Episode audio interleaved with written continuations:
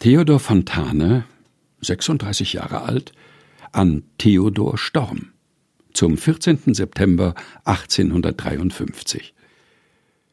Der Herbst ist da und Storm ist da. Schenkt ein den Wein den Holden, wir wollen diesen goldenen Tag verschwenderisch noch vergolden.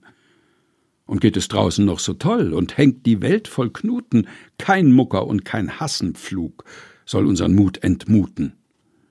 Und wimmert auch einmal das Herz und will nicht fort nach Pommern, wir wissen doch, es schmilzt der Schnee, es geht zu neuen Sommern. Was sind denn 36 Jahre? Sie sind ein bloßes Weilchen.